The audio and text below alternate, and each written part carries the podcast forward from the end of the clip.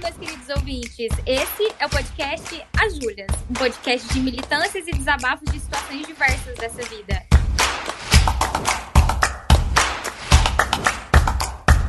Eu sou Júlia Mello. Eu sou a Júlia Chaude. E hoje nós temos uma pergunta importante a ser feita. Por que o Bolsonaro ainda não sofreu o impeachment? Ao todo, mais de 1.550 pessoas e mais de 550 organizações assinaram o pedido de impeachment do presidente Jair Bolsonaro. Foram enviados 138 documentos ao presidente da Câmara dos Deputados, sendo 86 pedidos originais, 7 aditamentos e 46 pedidos duplicados. Até agora, apenas seis pedidos foram arquivados ou desconsiderados. Os outros 131 aguardam análise. A grande pergunta é: por que os pedidos estão demorando tanto para serem analisados e por qual razão alguns desses pedidos foram arquivados? Para a gente falar mais sobre esse assunto hoje, a gente está aqui com o Arthur Flório, que é fã de Goku, abençoado por Exu, professor de História e participante desse podcast no episódio sobre direita e esquerda. Então, Arthur, para quem ainda não estava na Terra e não ouviu o seu episódio, conta para gente quem é você na luta contra o Bolsonaro. Nossa. Primeiramente, né? Bom dia, boa tarde, boa noite a todos os ouvintes né, desse podcast maravilhoso. Queria agradecer mais uma vez o convite das Júlias para a gente poder conversar um pouquinho sobre um assunto tão importante, tão pertinente e ao mesmo tempo que desilude a gente tanto, né? Quem sou eu na luta contra o Bolsonaro? Eu sou justamente aquele que me posiciona contra o Bolsonaro, né? Mas ao mesmo tempo, alguém que, que como um bom professor que gosta de, de, de sempre tentar entender o outro lado, tentar fazer uma articulação, um movimento de temperança ali, eu tenho essa característica um pouquinho mais polida e não tanto agressiva, mas eu sou aquele que me posiciona contra. Mas eu acho que de uma maneira muito mais amena, porém tão profunda quanto. Olha só. só é a pessoa, a pessoa, que, a pessoa que se posiciona de uma forma amena, ela já venceu na vida. É uma pessoa altamente espiritualizada, entendeu? Que eu não, eu não cheguei lá ainda. Antes da gente falar, então, sobre o impeachment do Bolsonaro em si, explica pra gente um pouquinho que é o impeachment, como ele acontece e por quais razões um presidente pode ser afastado. Vixe, muitas perguntas em uma só. Então vamos lá, vamos, vamos, vamos por partes, né? Vamos pensar um pouquinho por partes. Primeiro, a própria palavra impeachment, ela significa impedimento. Então, impeachment é aquele processo político e jurídico utilizado para você impedir o exercício de um presidente, por exemplo, ou de qualquer outro cargo do executivo. Mas o mais famoso para a gente aqui é para os presidentes, né? O chefe da, da União, aquele que administra o Estado brasileiro, a União certo? Então é um processo político e jurídico.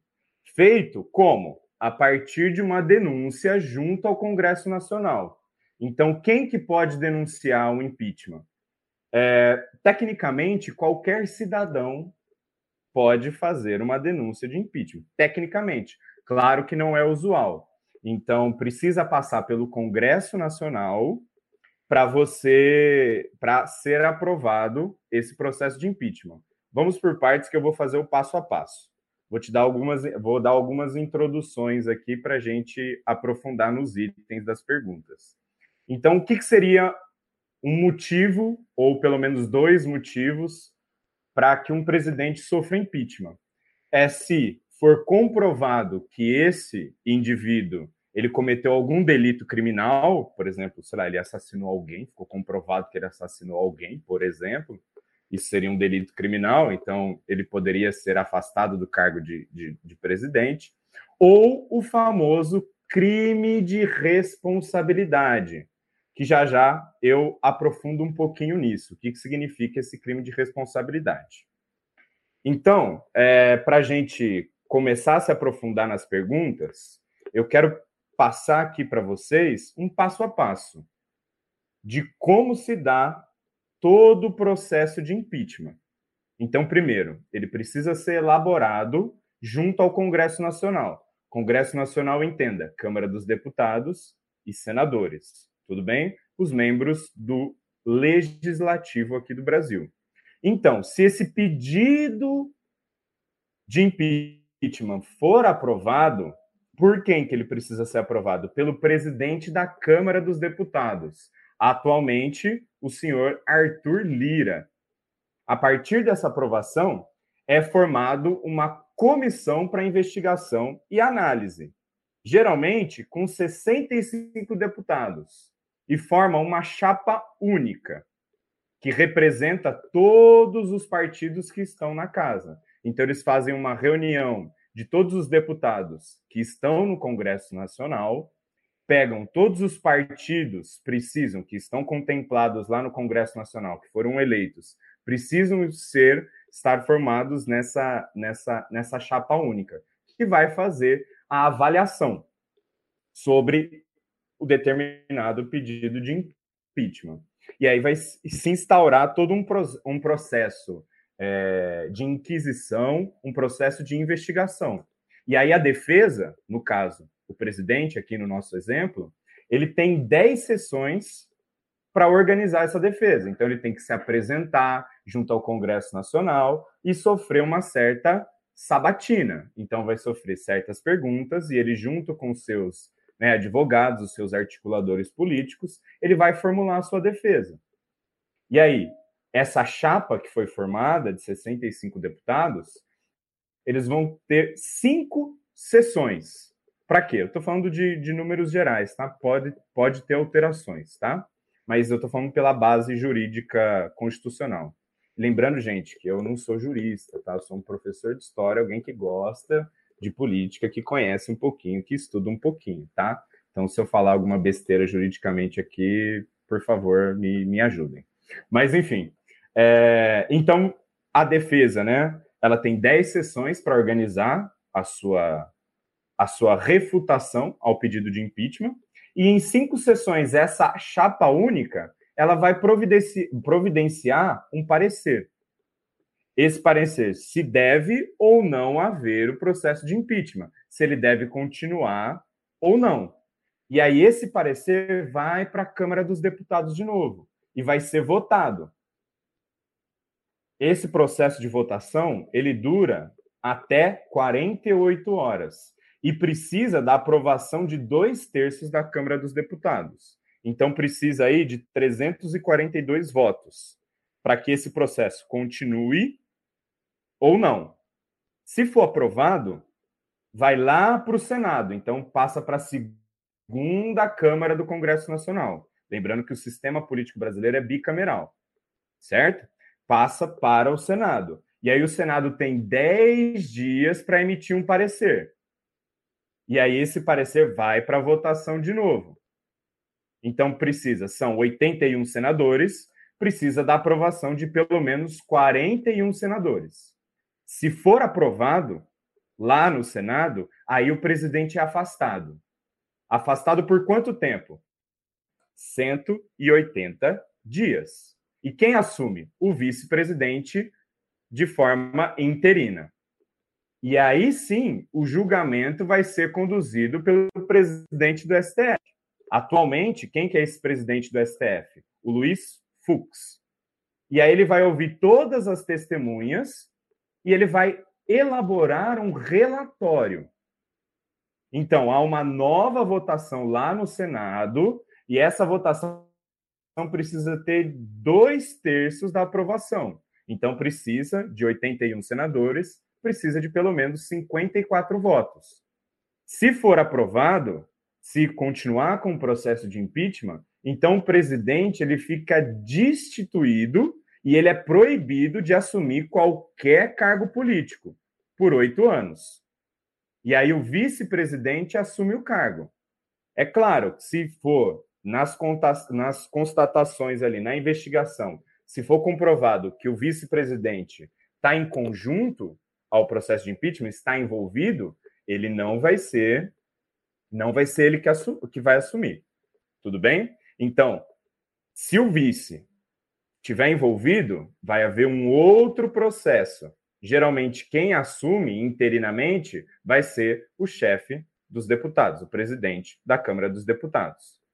Porém, se o processo de impeachment aconteceu, vai assumir o presidente? Então. Vai assumir o vice-presidente? Então. Depende da data do afastamento. Se esse impeachment foi elaborado nos dois primeiros anos, se convoca novas eleições diretas. O que, que isso significa? O povão vai votar. Tem todo o processo, de novo, de escolha de um presidente. Agora, se for nos dois últimos anos de mandato, convoca-se eleições indiretas. E aí, esse, esse presidente da Câmara que assumiu interinamente, ele vai organizar umas eleições, e aí são os próprios políticos, os próprios parlamentares que vão escolher alguém para chefiar o poder executivo, que nós chamamos de presidência. Tudo bem? Então, esse é o passo a passo de um processo de impeachment. E você já, acho que já deu para perceber o quão burocrático é todo esse processo. Muito, Tudo bem meu até Deus. aqui? Tudo certo. Um pouco preocupada, porque se o Bolsonaro sofre o impeachment, então agora que ele está acabando o mandato dele, não teria eleição. E aí seria uma pessoa da escolha ali de uma galera que anda com ele, então talvez seria uma pessoa muito pior. Reflita, porque ele comprou então, todo mundo. Sabe? Comecei a pensar tecnicamente, Tá, ó. Tecnicamente, quem assume? O Mourão que é o vice-presidente. Se for comprovado que o Mourão está envolvido dentro do, do, do, crime que afastou o Bolsonaro, por exemplo, aí que se rearticula e aí que há uma eleição indireta e aí se escolhe alguém. Mas já que, que de maneira direta, quem assume o poder é o Mourão, assim como aconteceu no impeachment da Dilma. Quem assumiu foi o vice dela, o Michel Temer. Não, assim, eu tô, eu tô falando muito de uma, de uma ótica de senso comum, de achismo, é, por quê? É. A Dilma não sofreu um impeachment, né? Ela sofreu um golpe. O Temer estava do lado do golpe. Lógico, ele assumiria. Só que se a gente parar para pensar, o Mourão está do lado das maracutaias do Bolsonaro. Então, é bem provável que fique comprovado que ele caia junto. Assim, pensando num pior cenário, não que a gente tenha um cenário positivo aqui agora, né? Mas talvez seria muito pior se ele sofresse um impeachment. Eu não, eu não consigo pensar nisso. Olha, eu acho que não tem, não sei, não sei, para ser muito sincero, João, eu não sei como mensurar se vai ser pior ou se vai ser melhor. Mas sempre me assusta, sempre me assusta um militar no poder. Sempre me assusta por conta do nosso histórico brasileiro de constantes participações militares. E não falo só do regime civil militar da ditadura militar de 64. Falo de tantos outros processos políticos brasileiros que envolvem militares. E assim, é, com o Mourão no poder, e aí? Eu não sei. Eu não sei o que ele faria, eu não sei como pode ser que a gente está pensando num, num, muito, de uma maneira muito pessimista, muito catastrofista aqui, e eu acho que a gente tem todos os motivos para o fazê-lo.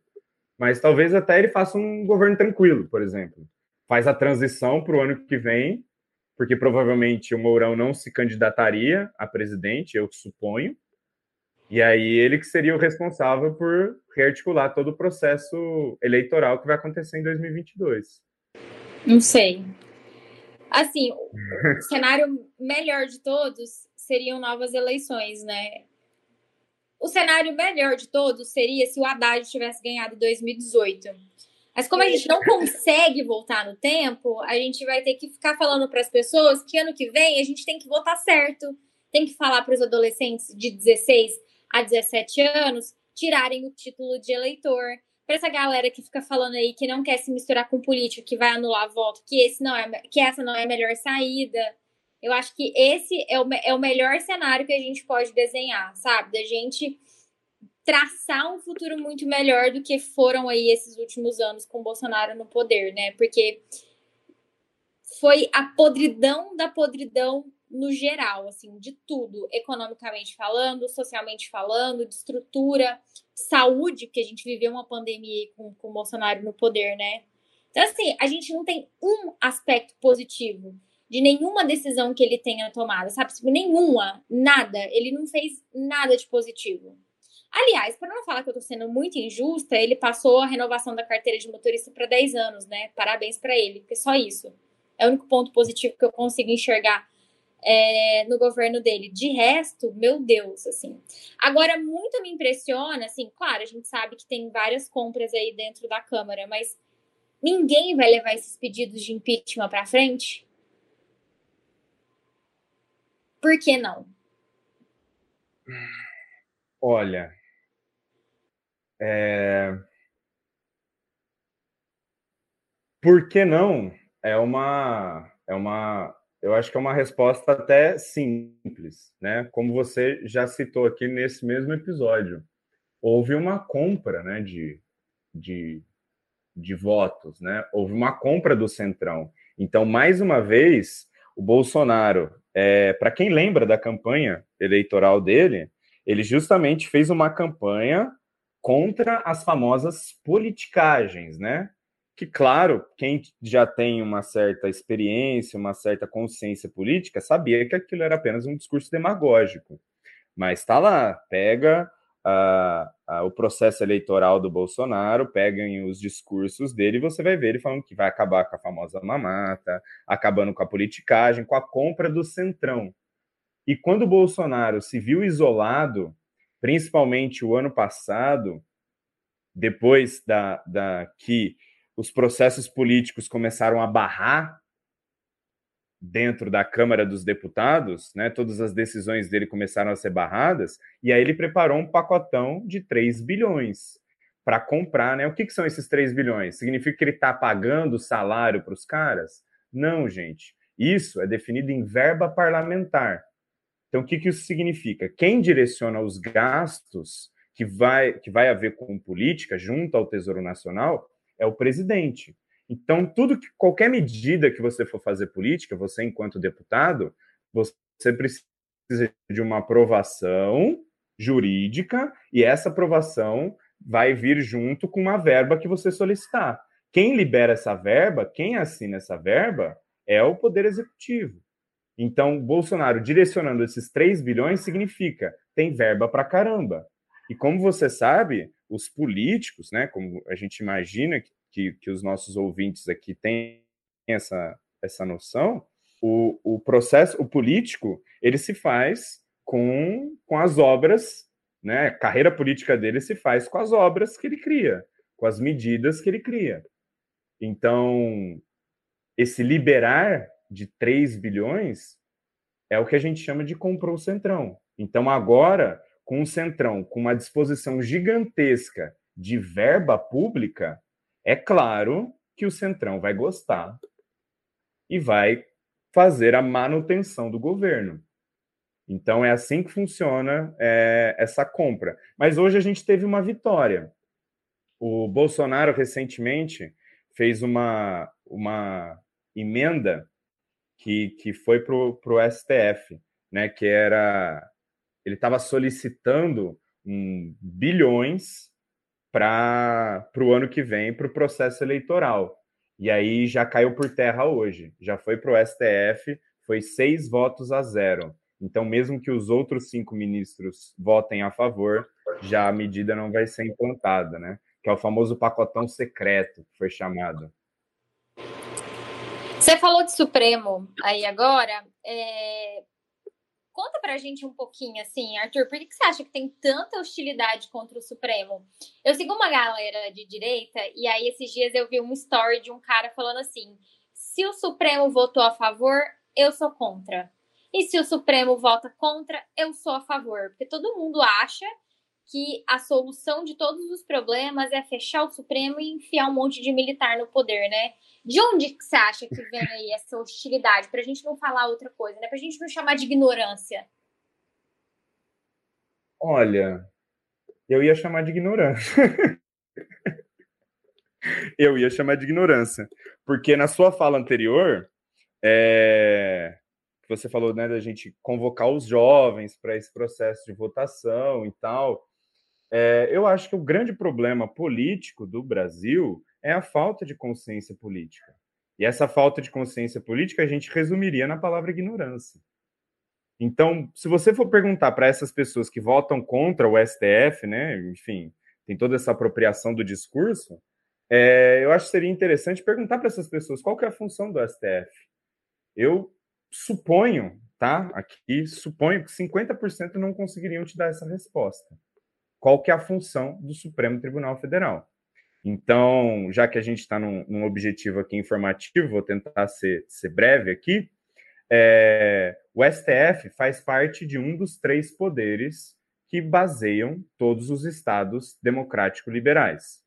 As ideias, né, lá iluministas, lá de Montesquieu, de dividir o poder em três esferas: o executivo, aquele que administra o Estado, que no caso é o presidente, o legislativo, aquele que faz as leis, que no caso do Brasil é os deputados e os senadores, né? São os deputados e os senadores, e existe o judiciário. Qual que é a função do judiciário? A função do judiciário é julgar as leis. Então, você atuar, você vê se as decisões políticas, tanto do executivo quanto legisla do legislativo, estão condizentes com a Constituição brasileira. Essa é a função do STF. Então, o STF, ele não interfere diretamente, necessariamente, porque o STF quer mais poder. É claro que a gente não pode dizer que o STF não é envolvido com política, porque é. Afinal, seus membros são indicados de maneira política. Porém, a função do judiciário é você equilibrar os outros poderes. Assim, os três se equilibram mutuamente. Tudo bem? Então, o objetivo do STF é ver se as medidas, tanto do legislativo quanto do administrativo, do executivo, se isso está sendo contra a Constituição. Mas, mais uma vez, volto ao o quesito ignorância política, falta de consciência política. A maioria dos cidadãos brasileiros não conhecem a nossa Constituição, não sabem as bases da nossa Constituição. E isso é um projeto, isso é intencional. A Constituição brasileira ela tem 33 anos. Ela foi construída em 1988. E nesses 33 anos, ela teve alterações, mais de 100 alterações, as famosas PECs projeto de emenda constitucional. Então, o que, que isso revela para a gente? Sem a gente entrar nas medidas em si, o que, que isso revela para a gente? Que a sustentação política brasileira é muito frágil ainda. Essa ignorância política ela vai desde o processo de votação, porque o cidadão ele vota de uma maneira personalista, ele vota no, no, no candidato que ele mais gosta, ah, mas Arthur, o processo político não tem que ser no candidato que você mais gosta? Sim, mas desde que você pondere antes de maneira racional. Lembrando, política é polis, vem da palavra polis, da convivência. Né? Você convive com outras pessoas. Política é para ser pensada para o bem comum. Então, se você escolhe um candidato baseado nas ideias dele, que essas ideias só vão é, é, ser positivas para você e não para o todo, você não está pensando no Brasil. Você está pensando em si e naquele Brasil que você acha, que você entende, que você acha que vai ser o, o, o melhor. Mas lembrando, né? O Brasil é um país muito diverso, com várias realidades diferentes. E a gente não conseguiu ainda ter essa identidade social, essa o Brasil foi fundado né, como um, um, um Estado-nação, mas ainda não entendeu muito bem o significado da palavra fraternidade, né? Muitas, muitos desses discursos de direita usam, se apropriam da, da, se apropriam da palavra patriotismo, né? Isso muito associado às questões militares, né? Patriotismo, patriotismo. Patriotismo vem de pater, né? Vem de pátria. Somos todos filhos da mesma pátria né? É, é, é, é aí que está a origem, né? Do, do, do termo. Mas somos todos filhos da mesma pátria E esse discurso é: que Brasil é esse que esses caras falam tanto? Que Brasil é esse que eles acham que é o melhor?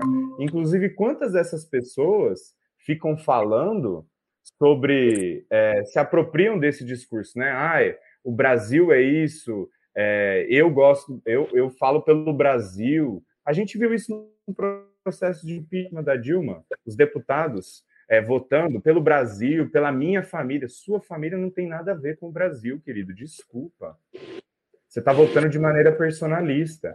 E como a gente tem essa falta de consciência política, essa cultura política personalista no Brasil, dos próprios é, eleitores, é claro que a gente vai ver essa cultura política nos próprios políticos. Acho que eu me estendi demais.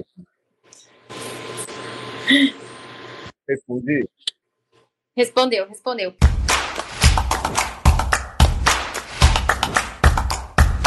Em pouco mais de dois anos no cargo, Jair Bolsonaro recebeu 126 pedidos de impeachment, incluindo pedidos duplicados e editamentos. Analisando os pedidos de impeachment de outros presidentes, temos Fernando Henrique Cardoso, que foi presidente de 1995 a 2002, recebeu 24 pedidos. Luiz Inácio Lula da Silva, que foi presidente de 2003 a 2010, recebeu 37 pedidos. Dilma Rousseff, que foi presidenta de 2011 a 2016, recebeu 68 pedidos. Michel Temer foi presidente de 2016 a 2018, recebeu 31 pedidos. Olhando os números, tá? A gente não está falando aqui de questão de, de, crimes nem nada. Olhando os números, por que, que o Bolsonaro ainda não foi afastado e a Dilma caiu por muito menos? Olha, vamos lá, vamos, vamos vamos por partes, né? Lembrando que o Bolsonaro ele recebeu recentemente um super pedido de impeachment, né? Que vários, várias personalidades e vários deputados, senadores em conjunto fizeram um grande pedido de impeachment. A gente, eu trouxe, eu trouxe uma, uma surpresinha, assim, talvez não seja uma surpresa boa, mas eu trouxe os 21 crimes que estão listados nesse super pedido de impeachment. E qual foi o crime e qual foi o ato do Bolsonaro. Então, depois eu, eu leio essa listinha com vocês. Mas, para gente, a gente pensar no impeachment da Dilma. Vamos lá. Primeiro, a presidenta Dilma ela foi afastada do cargo por conta das famosas pedaladas fiscais ela fez 19 pedaladas. O que, que isso significa? O que, que é uma pedalada fiscal? Pedalada fiscal é o nome que é dado a uma prática política. De quem? Do Tesouro Nacional. De você atrasar de maneira proposital o repasse do dinheiro para os bancos, sejam esses bancos públicos ou privados, e também para outras instituições, como por exemplo o INSS. E por que, que se faz isso? Qual que é o objetivo, né, de tanto do Ministério da Fazenda quanto do Tesouro Nacional? É você, de uma maneira artificial, você melhora as contas federais.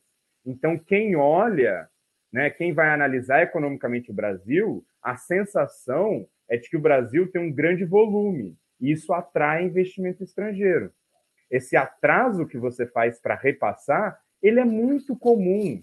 Vários bancos fazem isso.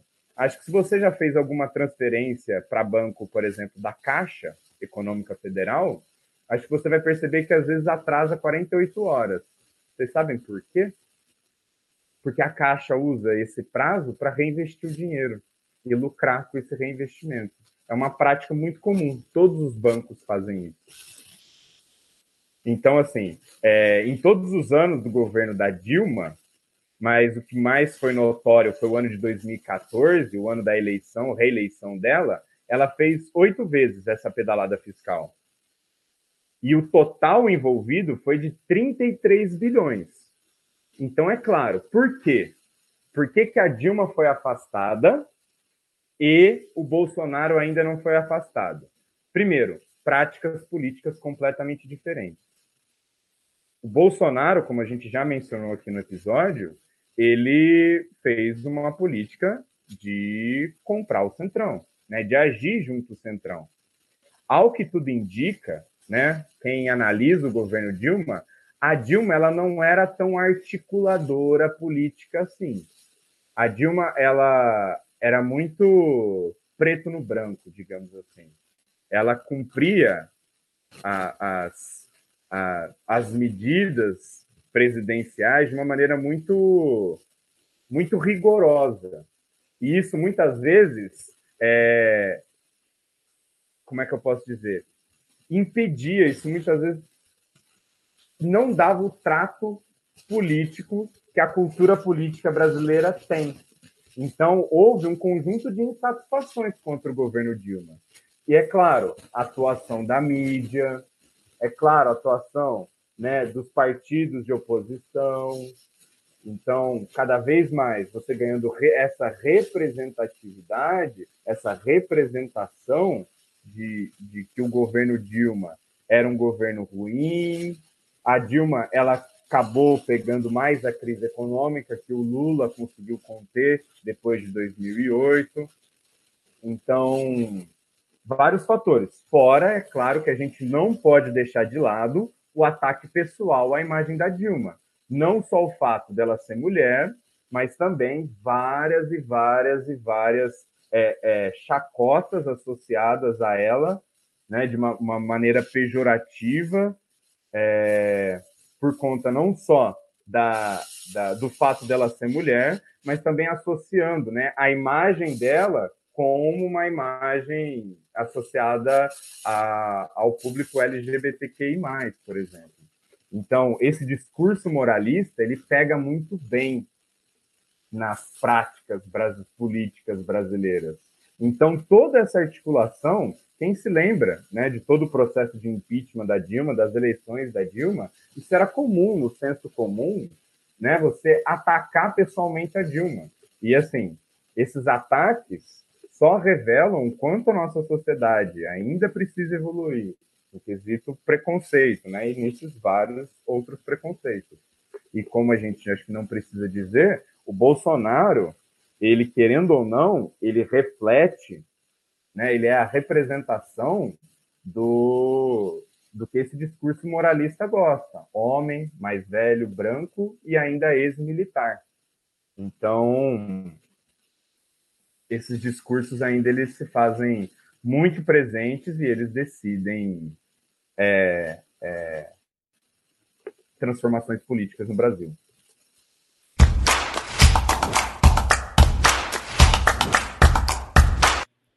Em julho, aconteceu o super pedido do impeachment do Bolsonaro, que imputa ao, ao atual presidente 21 crimes previstos na lei, conhecida como Lei do Impeachment. Entre eles, cometer o ato de hostilidade contra a nação estrangeira, tentar dissolver o Congresso Nacional, atrapalhar investigações, violar o direito à vida dos cidadãos na pandemia, incitar militares à desobediência à lei e não agir contra subordinados que agem ilegalmente. Arthur, fala pra gente um pouquinho mais sobre esses crimes. Vamos lá, então. Vamos, vamos conversar um pouquinho. É... Quero dividir em dois momentos. Não só esses crimes a respeito do super pedido de impeachment, mas também, voltando à pergunta inicial, que foi por que, que um presidente pode ser afastado, né? Quais são esses crimes? Eu só citei que é o famoso algum delito criminal ou crime de responsabilidade. E aonde que está isso? Se você for lá na Constituição da República, né, nossa Constituição Federal, está no artigo 85 e no 86. Os dois artigos que falam a respeito né, do que por que um presidente pode ser afastado. Então, quais são eles? Né? O artigo 85 vai definir assim: ó, são crimes de responsabilidade os atos do presidente da República que atentem contra a Constituição Federal, especialmente contra, primeiro, a existência da União. Então, aquele presidente que atenta contra a unidade brasileira, querer separar o Brasil de alguma forma, ou é, é, colocar o Brasil subjugado a outras nações, ele está cometendo um crime de responsabilidade. Segundo, o livre exercício do poder legislativo, do poder judiciário, do Ministério Público e dos poderes constitucionais. Então, se o presidente interfere em alguns dos outros poderes, ele interfere nessa liberdade de ação dos outros poderes, ele está cometendo um crime federal contra a Constituição. Terceiro, o exercício dos direitos políticos, individuais e sociais. Quarto, a segurança interna do país. Cinco, a probidade, probidade, desculpa, na administração. O que é probidade? A honestidade. Então, se ele for comprovadamente desonesto, não for íntegro na sua administração, ele pode cair. Sexto, na lei orçamentária, que estabelece o orçamento da União, que é esse crime aqui, por exemplo, que é aonde está relacionado aonde foi o processo de impeachment da Dilma, na questão das pedaladas fiscais, tá? É onde são estimadas as receitas fixadas pelas despesas do governo federal que é onde o, o, o Bolsonaro queria passar um pacotão secreto que foi, foi recusado hoje pelo STF. Hoje, quarta-feira, 10 de, de, de novembro. Seis votos a zero. Pelo menos é a informação que eu tenho até agora. E sétimo, né, por último, o cumprimento das leis e das decisões judiciais. Então, se o presidente ele for contra a esse cumprimento das leis ou das decisões judiciais, ele pode sofrer o processo de impeachment. Então vamos lá. Quais são, então, por exemplo, por que, que, um, por que, que acontece o processo de impeachment no presidente? Se ele, ele fica suspenso, né? Se ele, se ele consegue sofrer esse processo, por exemplo.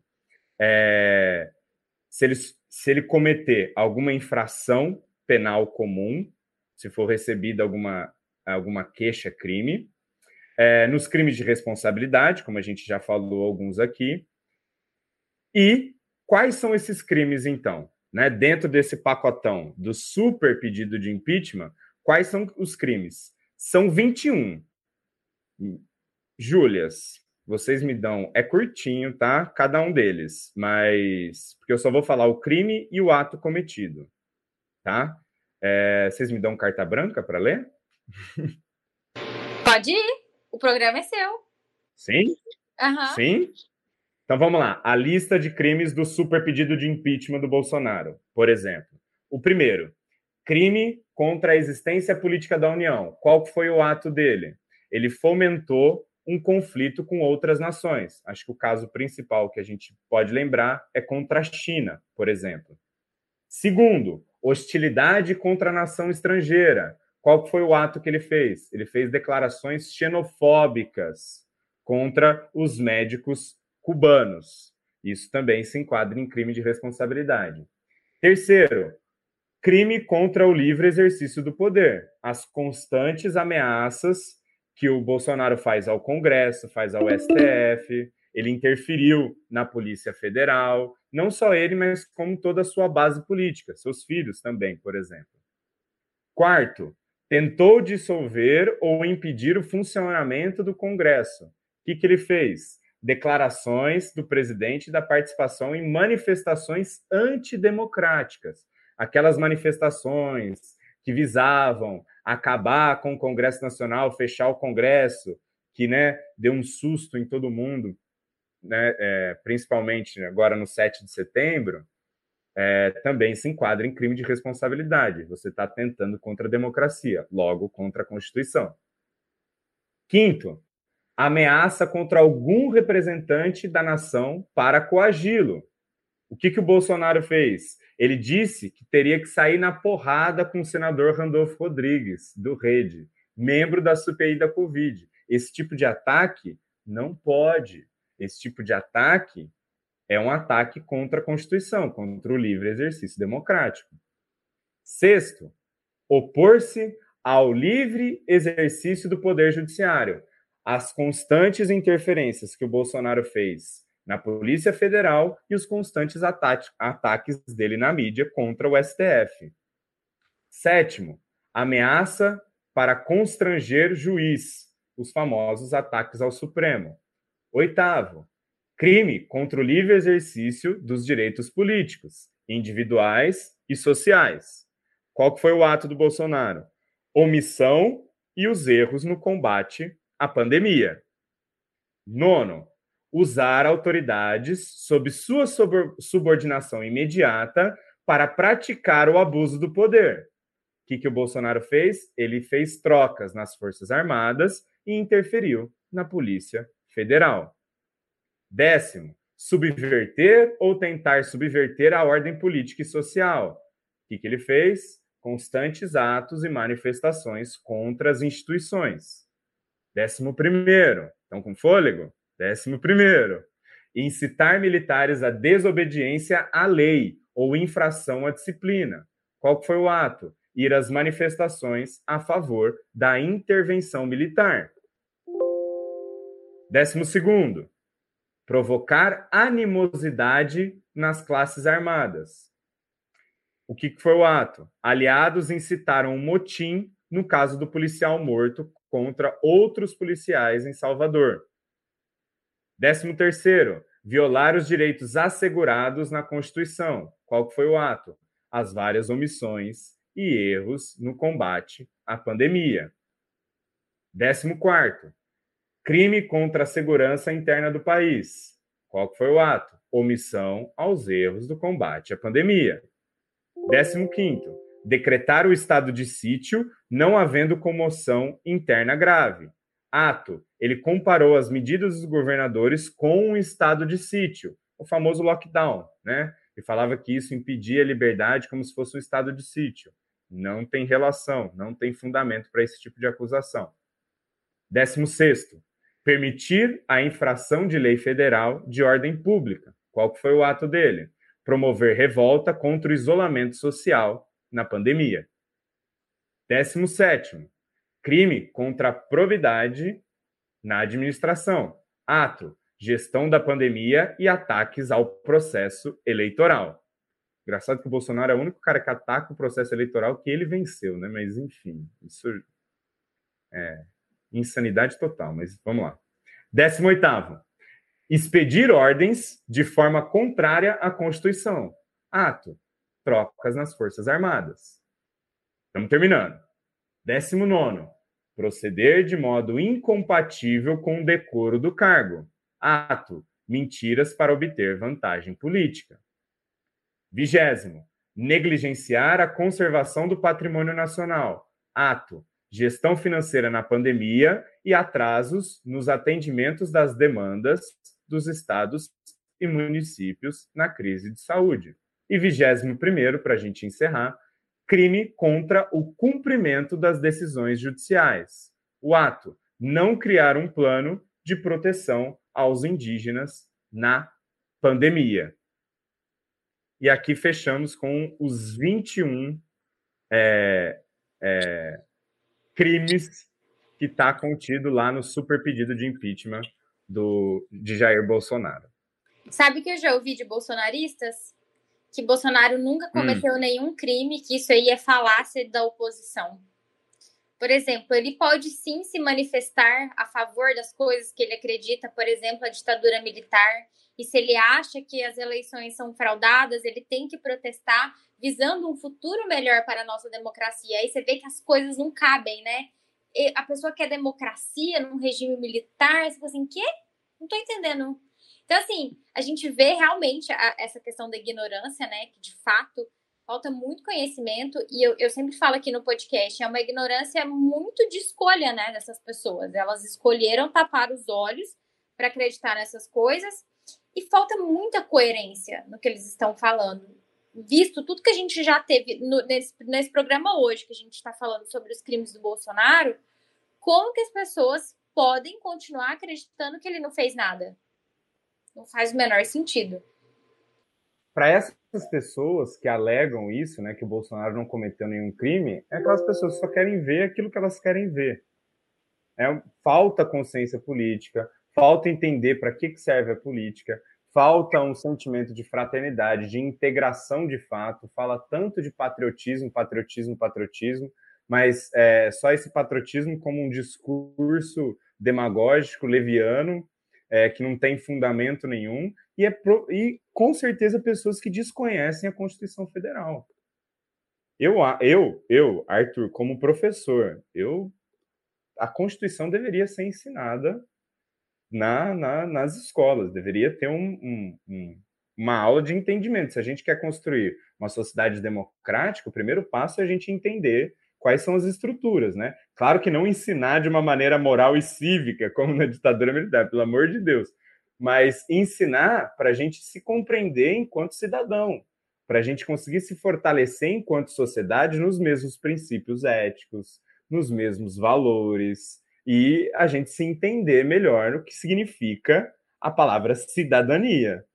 É, é, eu, pelo menos, falta esse tipo de, de, de, de consciência, de, de entendimento, de conhecimento de, de como funciona a política em si e como funciona né, o, o, o exercício político. Então, a gente vai continuar escutando esses vários absurdos até o Brasil caminhar mais e mais dentro da democracia. Mas sempre, a nossa história comprova isso. Quando nós temos, né, cada vez mais é, caminhamos para um exercício democrático, para um exercício de inclusão, o Brasil ele convive com retrocessos. Claramente o governo, o governo Bolsonaro ele é uma resposta a, ao grande a grande ascensão que várias classes sociais atingiram, a várias instituições, so, instituições sociais e democráticas conseguiram uma amplitude grande. O Bolsonaro é uma resposta a isso. Então, é, o que, que a gente precisa tirar disso? A gente precisa entender a nossa história do Brasil e entender que, que o Bolsonaro ele faz é, é, compreensível o Brasil ter eleito o Bolsonaro dentro da nossa história, mas passando por esse calvário, né, passando por esse vale das sombras, que a gente consiga cada vez mais. Agora entender, foi, acho que o maior calvário, né, acho que poderia ter acontecido de maneira pior, assim, por conta da pandemia, por conta né, do, do, dos crimes cometidos, dos ataques à mídia, dos ataques à liberdade de expressão. Então, assim, né? Enfim, acho que eu já estou destoando um pouquinho da, da, da, da pergunta, mas acho que eu vou encerrar por aqui. muito bom o encerramento, muito bom, muito bom. É, se a gente olhar a, a história do Brasil assim nesse momento pós-ditadura, a gente tem o impeachment do Collor e a gente tem o golpe da Dilma, é, que eu ainda não consigo né, sintetizar o impeachment da Dilma como um impeachment válido. Conta um pouquinho pra gente, Arthur, como que foram esses dois processos, né, tanto do Collor quanto da Dilma, e o que, que difere esses processos dos pedidos é, com, com o que a gente vive hoje com o Bolsonaro? Vamos lá. É, primeiro, é, é muito boa essa analogia com a gente remeter ao governo Collor. Por quê? Porque o discurso do governo Collor, o discurso é, eleitoral do Collor, condiz muito com o discurso que o Bolsonaro fez no seu processo eleitoral. É o mesmo discurso. Enquanto o Bolsonaro falava acabar com a mamata, o Collor falava que era o caçador de marajás, por exemplo, acabar com a corrupção. Então, por exemplo, o que foi o impeachment do Collor? Né? Vou tentar dar uma resumida aqui. O impeachment do Collor ele foi eleito sobre, sobre essa, essa propaganda política de que ele acabaria com a corrupção e de que ele ajeitaria a economia do país. Como? Né? Fazendo um processo de desestatização implantando de fato o neoliberalismo no Brasil. Né? Economicamente, essa era a, o posicionamento do Collor. Então, o que aconteceu para o impeachment do Collor rolar? Primeiro, foi uma denúncia feita na imprensa por quem? Nada mais, nada menos do que o irmão do Collor, o Pedro Collor. E a denúncia era que o tesoureiro da campanha do Fernando Collor, o famoso PC Farias, né, Paulo César Farias, ele ele estava envolvido com a corrupção e tráfico de influência. O que, que isso significa? É como se ele fosse o, o senhor da Câmara do, dos Deputados. Então, se você quer que um pedido, né, uma emenda que você faz, uma proposta que você faz, seja aprovada, seja repassada, você tinha que primeiro falar com o PC Farias para ele usar a influência que ele tinha para que a sua emenda passasse. Então, é como se ele fosse ali um grande, é, como é que eu posso dizer, um grande sultão né, já que o Collor usava caçador de marajás, um grande sultão ali da política brasileira. E aí foi montada uma CPI, né, uma comissão parlamentar de inquérito, que ficou conhecida como CPI do PC. E quando sai, né, na mídia, na imprensa, essa essa essa denúncia, né, de corrupção, isso revoltou bastante a sociedade brasileira. E o Collor, né, quando sai essa denúncia, ele faz um comunicado oficial, né, um plantão oficial presidencial falando que era para o povo sair na rua de camisa verde e amarela e para honrar que queriam desarticular a nação, que isso era uma conspiração para que o Brasil não fosse para frente, não se ajeitasse. Percebo como os discursos são muito parecidos, né? E aí culminou que isso acabou virando um movimento contra o próprio Collor, a favor do impeachment porque por coincidência, né, uma, uma daquelas coincidências maravilhosas da história, se é que a gente pode chamar de coincidências, muitas pessoas foram para a rua de camisa preta. Camisa preta e as caras pintadas de verde e amarelo. E isso acabou virando uma manifestação popular a favor do impeachment. E aí, em 2 de outubro de 1992, o Collor acaba assinando o impeachment e no mesmo dia ele renuncia à, à presidência da República. Né? E aí, 29 de dezembro, decidem caçar os mandatos políticos do Collor. Então, o Collor ficou oito anos afastado do, do processo político.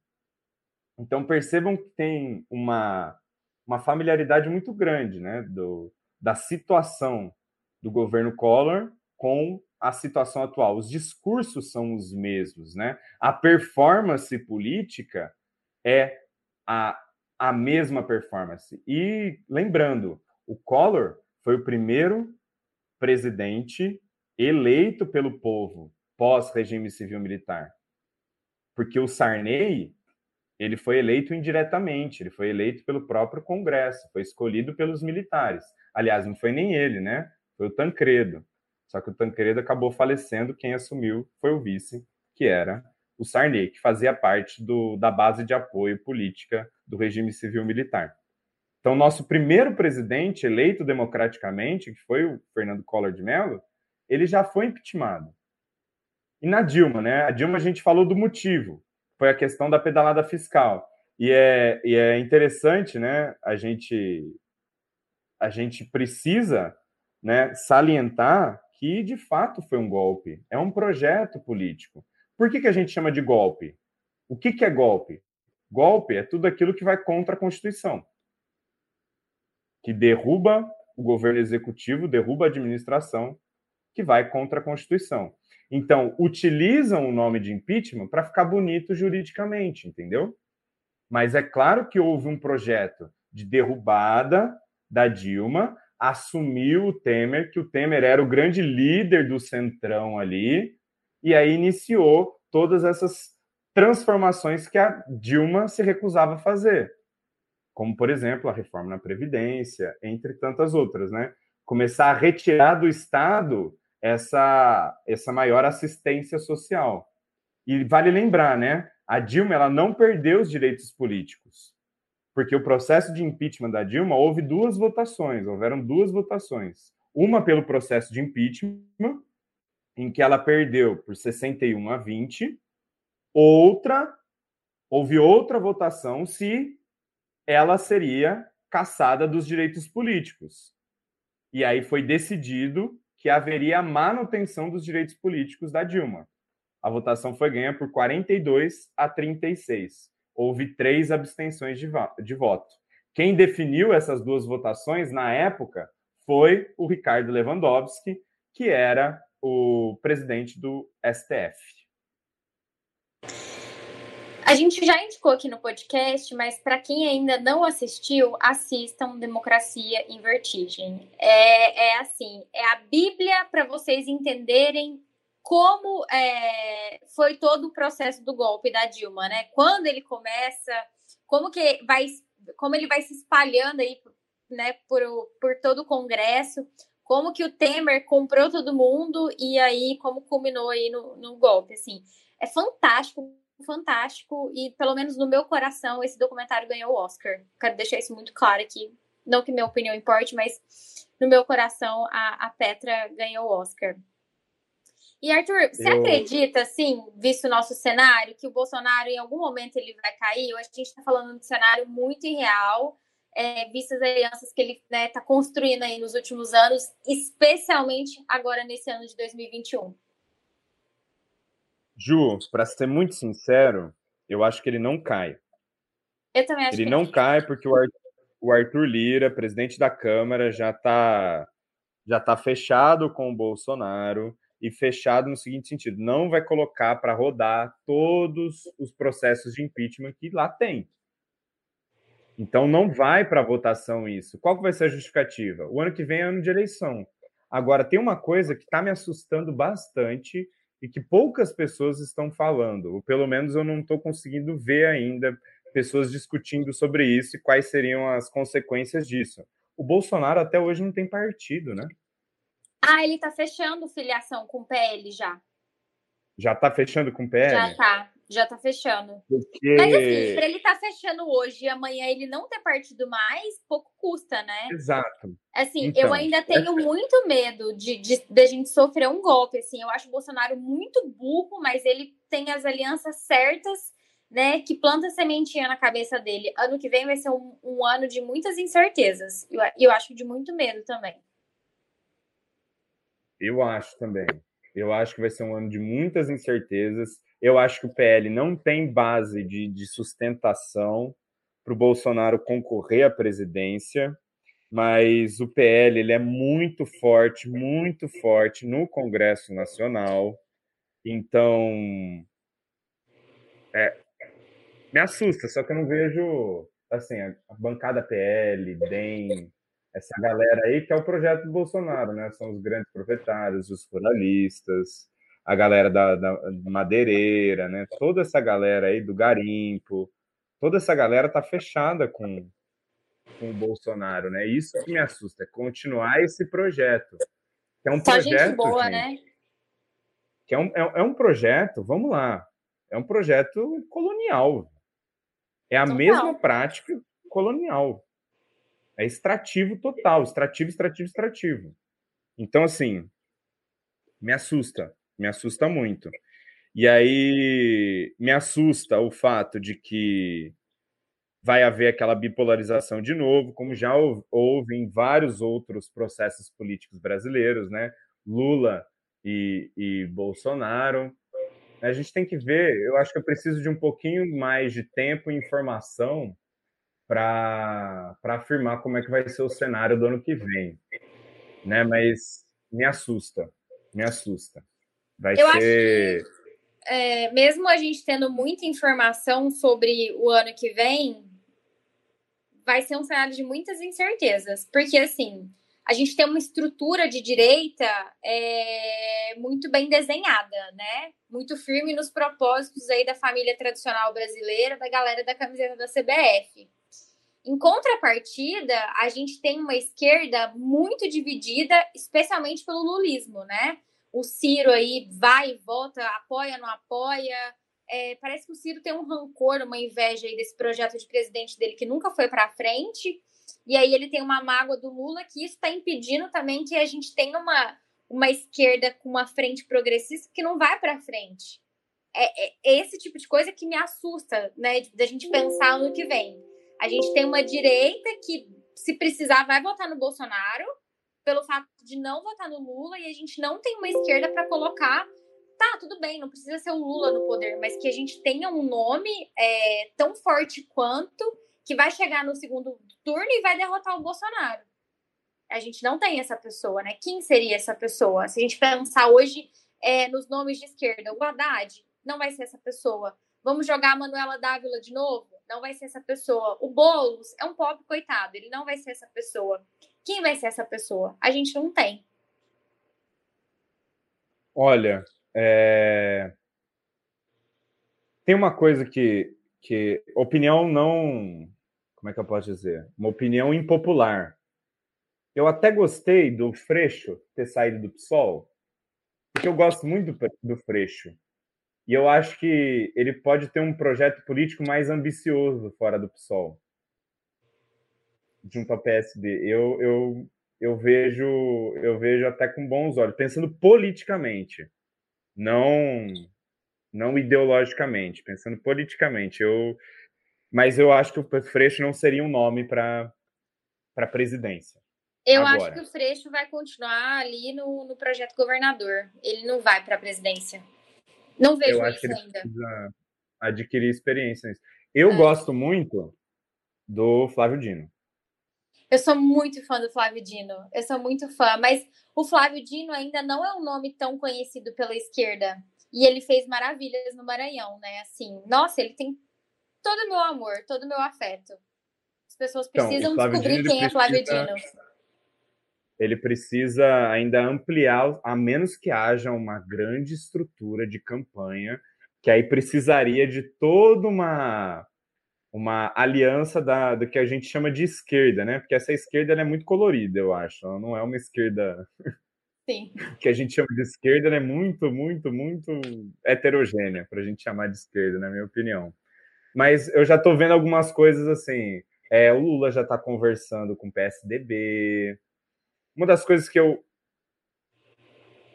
Será assim, que essa conversa com o PSDB, ela é real? Eu fiquei muito na dúvida se essa conversa do Lula com o PSDB é real. Então, até sacramentar, tudo é virtual, tudo não é real, entendeu? É. Você tem que ver que vai ser uma dança das cadeiras, eu acho. Porque está muito incerto o que vai ser 2022. Vai ser uma dança das cadeiras total, assim. O que, que, que vai rolar, o que, que não vai rolar. Eu gosto, assim, não sei se a aliança saísse de fato, se eu gostaria, mas eu gosto que pelo menos o Lula ele movimenta para articulação política. Em matéria de político, não no quesito ideológico, em matéria de político, o Lula é muito sagaz. Muito. Muito sagaz. E isso eu, eu gosto, particularmente eu gosto, como alguém que gosta, eu gosto. Porém, eu não sei se o Lula é um nome um nome bom para candidato à presidência agora. Eu acho que o Lula ele deveria articular de outras maneiras, assim. Porque justamente eu não gostaria de ver novamente aquela bipolarização, porque pode dar merda de novo. É, a gente tem muito que aguardar ainda para o próximo ano. E eu não estou preparada. Não sei. Ninguém tá. Ninguém tá porque foi um baque as eleições de 2018, a gente não se recuperou, muito pelo contrário, a gente caiu do barranco e a gente está rolando ainda, só caindo, caindo, caindo, né? Gasolina aí oito reais, as pessoas comendo lixo, Brasil de volta ao mapa da fome, né? Recorde aí de mortes pelo Covid, pessoas que não querem vacinar, um presidente que fala que vacina causa HIV, gente né? A gente extrapolou totalmente o fundo do poço. É, e dá para piorar? Com certeza. A gente piorou muito aí nos últimos três anos. A gente tem mais um ano para ficar pior. E se a gente não for atrás de mudar esse cenário ano que vem, né? O que, que vai sobrar da gente? A gente está vivendo num país que artigos de necessidade básica viraram itens de luxo na nossa vida. Então, esse discurso aí, ah, não me envolvo com política, não gosto de falar de política, nem Bolsonaro, nem Lula, tá na hora da gente repensar alguns conceitos na nossa vida, se a gente quiser ter uma vida minimamente digna, né? Não tô falando da gente ter uma vida de luxo, não. É ter condição de comer e se locomover por aí, ter acesso à educação, acesso à saúde pública de qualidade, porque muito disso é, que a gente conquistou aí ao longo dos anos, a gente perdeu nos últimos três anos, graças ao Bolsonaro, né? Tem que, de fato, a população brasileira tem que fazer uma pergunta para si mesma, assim, para refletir. Para vocês, qual que é a função do Estado? Eu acho que precisa, precisa haver esse grau de, de, de reflexão. O que, que é o Estado para vocês? Porque a, a, população brasileira enxerga o Estado como um aparato repressivo, que de fato é, porque foi construído assim. Mas o que, que seria o Estado ideal? que, que né? O que, que poderia fazer? Pelo que, que a gente poderia lutar? Nossa, tem tantas coisas, tem, ao mesmo tempo tem tantos projetos legais, projeto de renda básica do Suplicy, que até agora, né, cada vez mais, ele está 20 anos atrás desse, desse, desse projeto para conseguir fazer acontecer e ainda engatinha esse projeto, já é, já é algo real em vários locais do mundo. Então, assim, a gente tem que começar também a, a, a repensar qual que é o estado que a gente quer construir. Eu acho assim, cenário pior, pior, pior que a gente já está, dá para piorar? Dá. Mas eu acho que a gente já está no fundo do poço, acho que a gente não precisa se enterrar. Então, eu acho que esse chacoalhão que foi o governo Bolsonaro, assim, no cenário ideal, no cenário Disney, no cenário que, todas as fadas iluminem o Brasil nesse momento, seria que, que a, a, fosse um chacoalhão despertar assim, da, da população brasileira nesse sentido, sabe? E aí eu não gostaria que esse despertar fosse em velhas figuras, como por exemplo Lula. Mas é claro que dentro de uma bipolarização Lula e Bolsonaro, gente, vamos lá, né? Vamos, vamos concordar que. É. Só fazer uma pequena comparação de governos. Pelo amor de Deus. Não, eu vou, eu vou encerrar esse programa com essa reflexão sua, né? Gente, reflitam, tá? O que, que vocês esperam aí do nosso estado? Depois dessa não tem nem mais o que falar. E eu acho que a gente pode ir para o Me Conta Ju.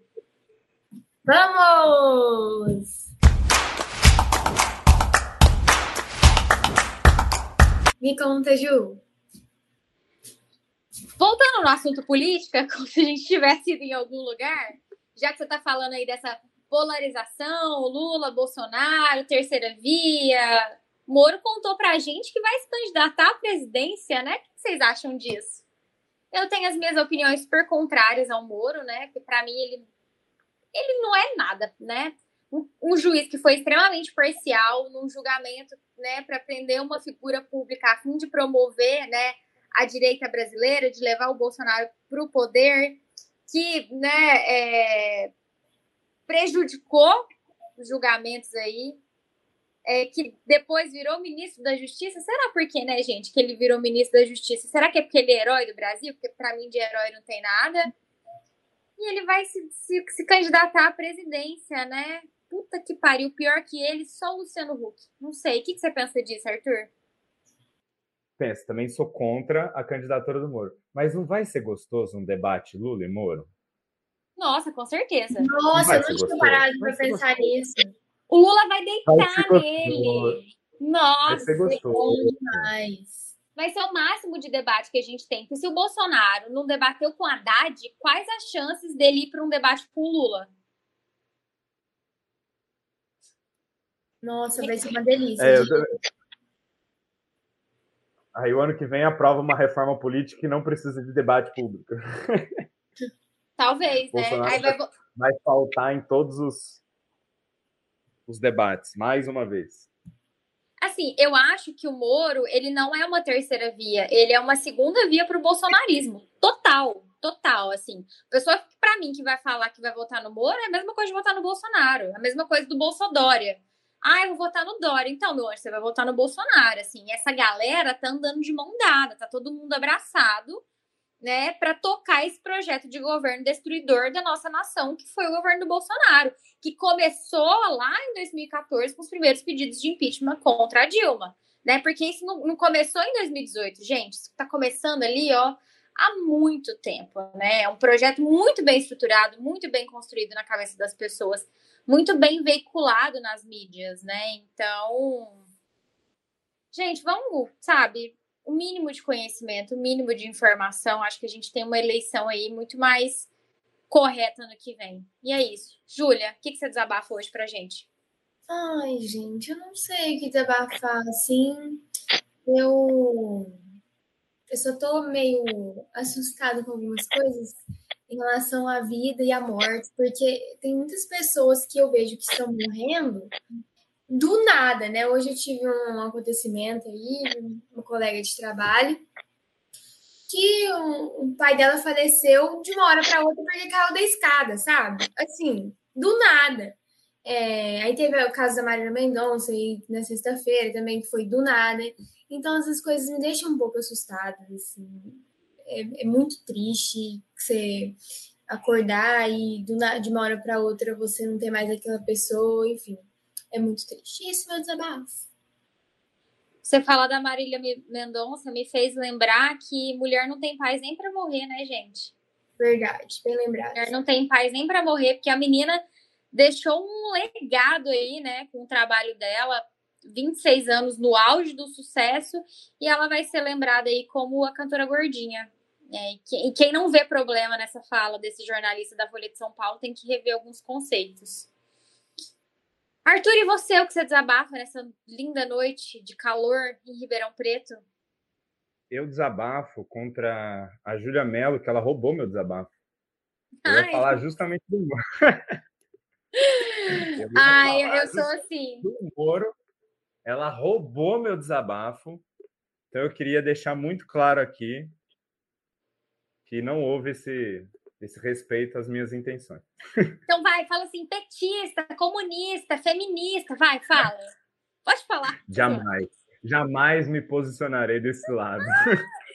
Ah, é porque a gente é desse jeito aqui no podcast. É isso que as pessoas falam pra gente. Ah, vocês são muito comunistas, suas feministas raivosas. E é isso que a gente gosta de ser, não é não, Júlia? Com certeza, minha filha. Feminista é sinistra. Sinistrona aqui, ó. Tudo bem, Arthur. É, eu roubei o seu, o seu, desabafo, mas a gente, a gente trocou uma ideia e é isso que vale. É isso que vale. É isso que vale. No final das contas, o que vale são os encontros, né? É isso aí. Acho que depois dessa, então, a gente pode ir para o Fala aí, Ju.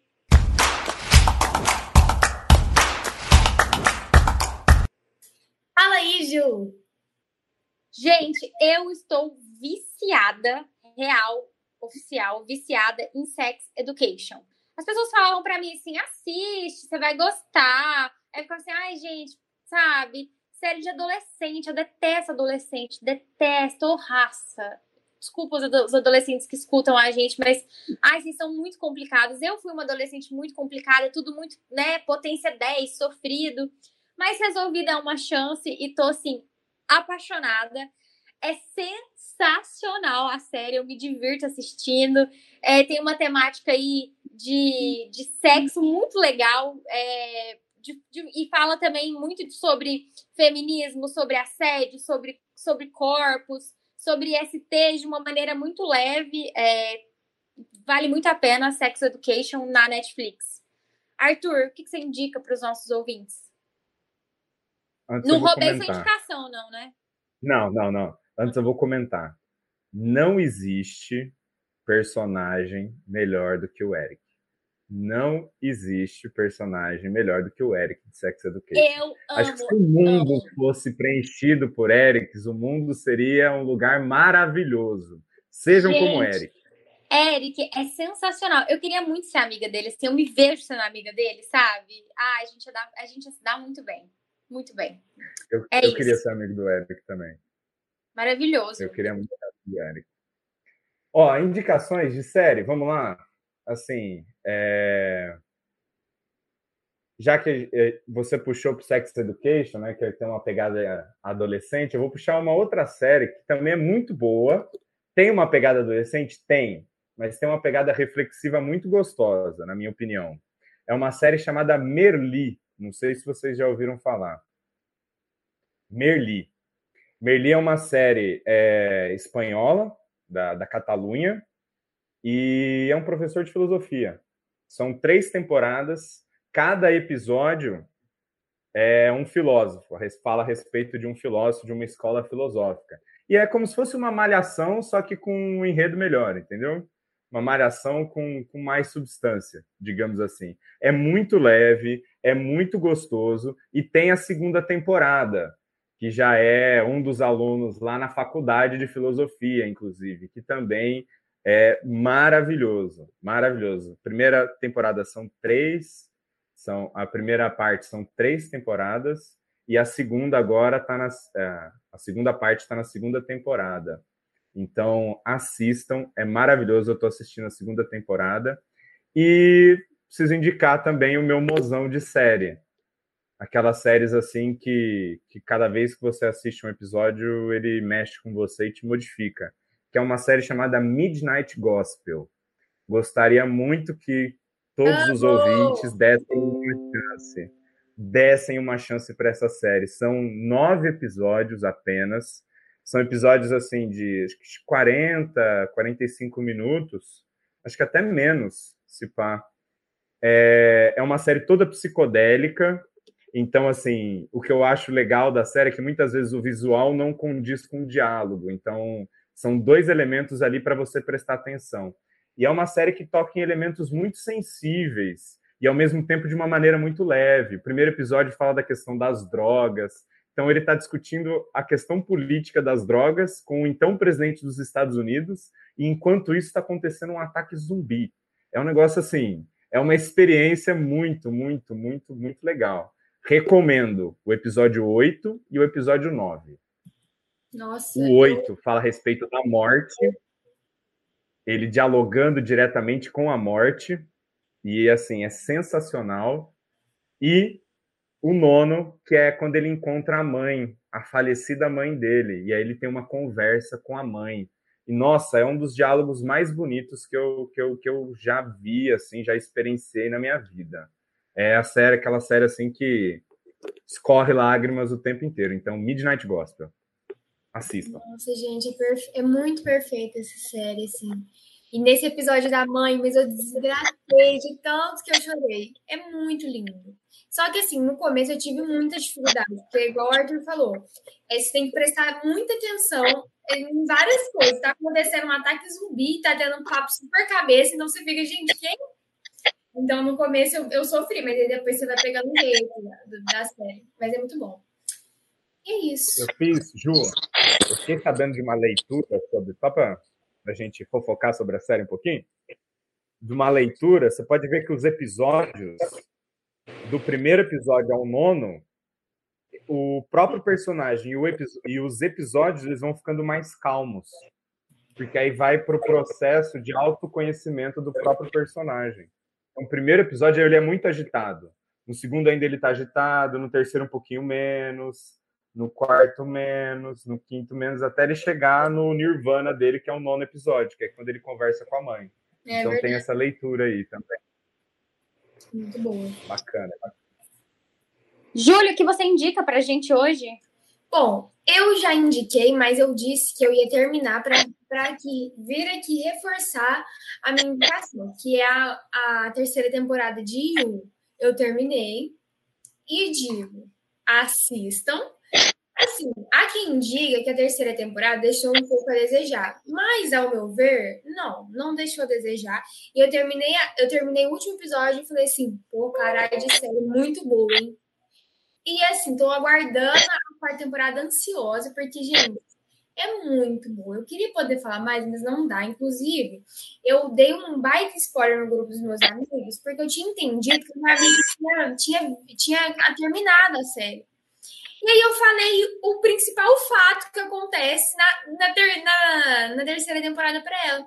E aí ela brigou comigo, até saiu do grupo, coitada, mas já tá tudo bem. Não foi por mal, tá? Então eu queria deixar aqui minhas desculpas, tá, Carol? Te amo, amiga, me perdoa pelo spoiler.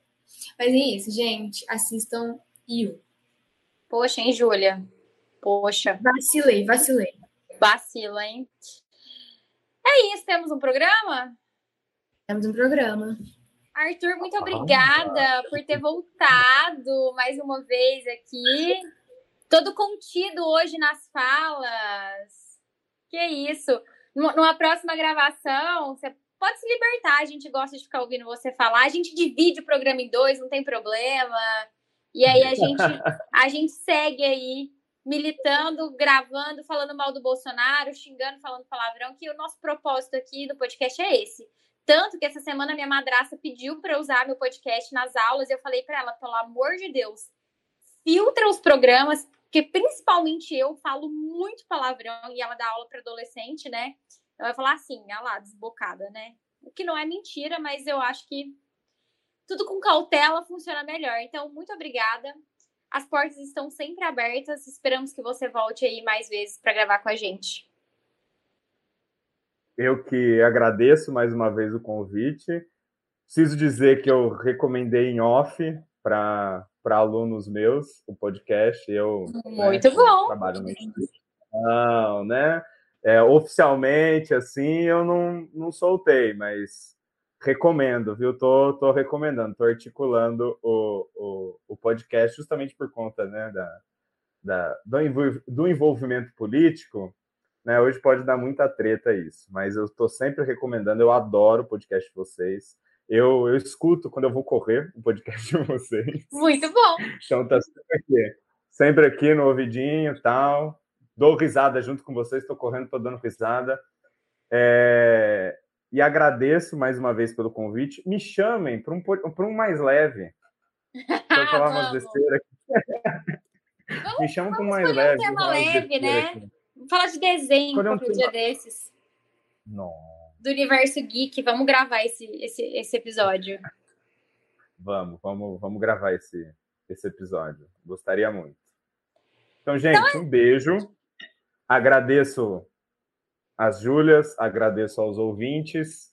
Fico à disposição caso alguém né, queira conversar sobre, né? Meu, meu Instagram, arroba Arthur vai estar na, na, na descrição do, do, do episódio. Então, um beijo para vocês. Muito obrigado mais uma vez. Acho que foi. Gostei bastante. E é nóis. É isso. Então, cara ouvinte, só para ficar registrado aqui para vocês, tá bom? Algumas pessoas são como as nuvens. A gente olha e vê um animal. Obrigada, Júlia. Se ouve no próximo episódio. Tchau, gente. Ah!